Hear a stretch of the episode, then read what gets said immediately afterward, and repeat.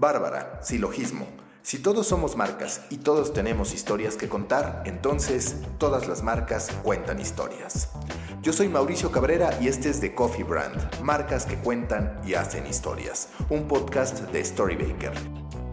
Temporada 1, episodio 3, Tinder y el fin del. Comenzamos.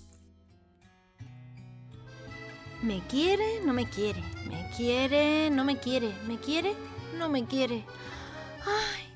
Tus abuelos y quizás tu madre y tu padre deshojaban margaritas para saber si la persona amada les correspondía o no. Era sufrimiento puro, un sufrimiento que, para efectos culturales, viene o de la Francia medieval, en que las doncellas tomaban un racimo de margaritas de color blanco con los ojos cerrados para descubrir si el hombre las elegiría, o de Oriente, donde la leyenda cuenta que quien estuviese enamorado debía guardar un pétalo de margarita blanca en su pantalón, y si al paso de los días ese pétalo seguía fresco, el amor era correspondido. Si no, bueno, si no, el infortunio del amor los perseguiría. Pero los tiempos cambian, la mujer ya no espera al hombre amado, el hombre no tiene por qué ser el que conquista, no más el príncipe que llega a despertar a la princesa, no más el sapo de sangre azul. Una relación de iguales, como siempre debió ser. De me gusta, no me gusta, de swipe a la izquierda o a la derecha como Tinder nos enseñó. Puede ser con un hola, con un hey, con un emoji o con Joy Triviani, pero al final todos queremos iniciar una historia, aunque dure una noche, una semana o toda una vida. En Tinder siempre lo han tenido claro. Detrás de su app de citas hay historias que contar, anécdotas de carne y hueso que antes se presagiaban con los tallos de una margarita y que ahora se determinan con la fuerza de un swipe. Ah, por si te lo preguntas, el GIF de Joy Triviani es el quinto término más buscado en los GIFs utilizados en Tinder y el primero si se mezcla con las múltiples formas en que puede ser buscado. Joy Triviani, How You Doing, Friends, Matt LeBlanc. Hey, how you doing? ¿Que cómo sé ese dato? Tinder lo compartió en Define the Relationship, su propio podcast enfocado en las historias que se detonan con un simple movimiento a la izquierda o a la derecha. Izquierda para no me gusta, derecha para me gusta. Match cuando hay coincidencia. El 8 de enero de 2016, Tinder mostró que su compromiso con el content marketing iba en serio. En su primer episodio habló sobre ese primer mensaje después de hacer match. Un dilema para cualquiera, de respuesta tan inexacta que unos empiezan con un emoji, otros más con una dick pic analizadas estas en su uso y peculiar hábito en el segundo episodio de DTR, Define the Relationship. El podcast duró dos años, tuvo dos temporadas y fue producido por Gimlet Creative.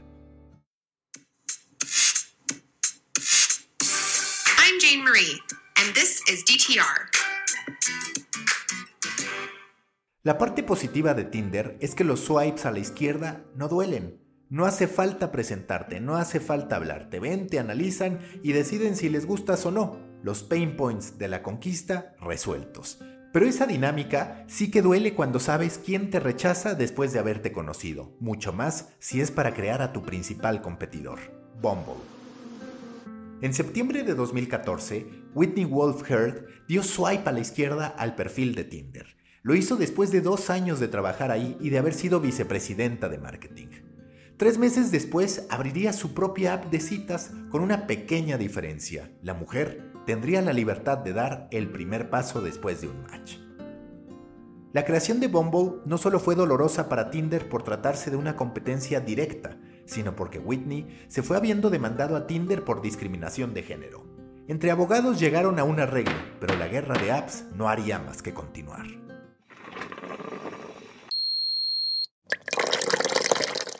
Aunque Tinder sigue siendo líder, los niveles de crecimiento de Bumble se aceleran año con año.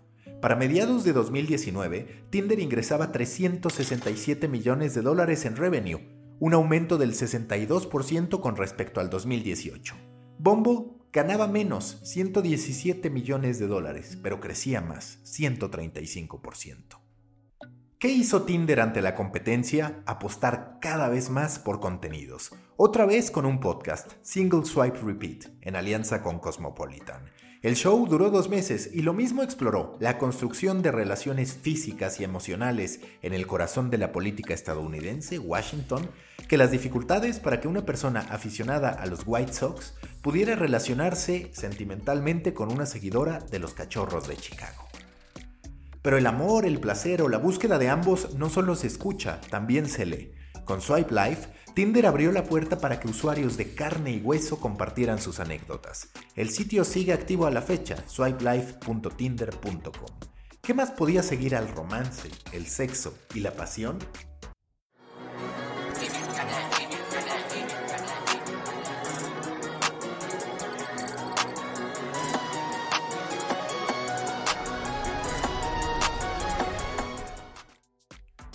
Fin del mundo, la destrucción, la llegada del apocalipsis a lo Bandersnatch. En octubre de 2019, Tinder estrenó Swipe Night, su primera serie guionada e interactiva dentro de su propia app en Estados Unidos. La trama era muy sencilla. Un cometa estaba a tres minutos de impactar y acabar con la Tierra. Como mala broma o profecía, se grabó un par de meses atrás, en agosto, en la Ciudad de México.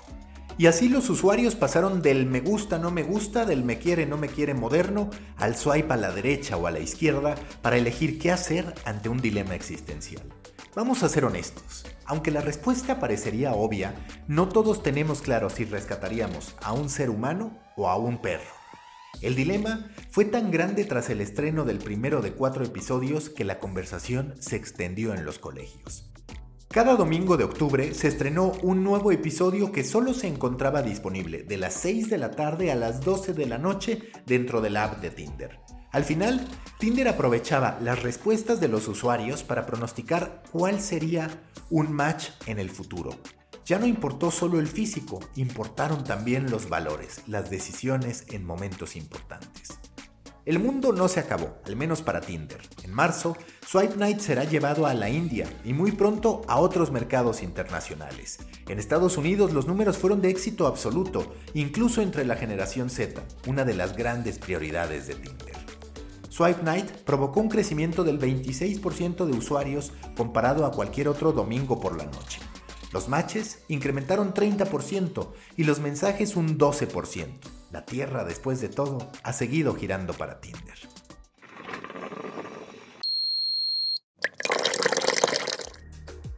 Que la Tierra no se acabara no garantiza que estés a salvo utilizando Tinder. Ronda por ahí un tipo peligroso. Se llama Joe, se apellida Goldberg. Es el protagonista de You, la serie de Netflix, y hace tiempo que estaba esperando hacer match contigo, aunque fuera como estrategia de marketing de la segunda temporada. Me gusta, no me gusta, swipe a la izquierda o a la derecha, tú eliges.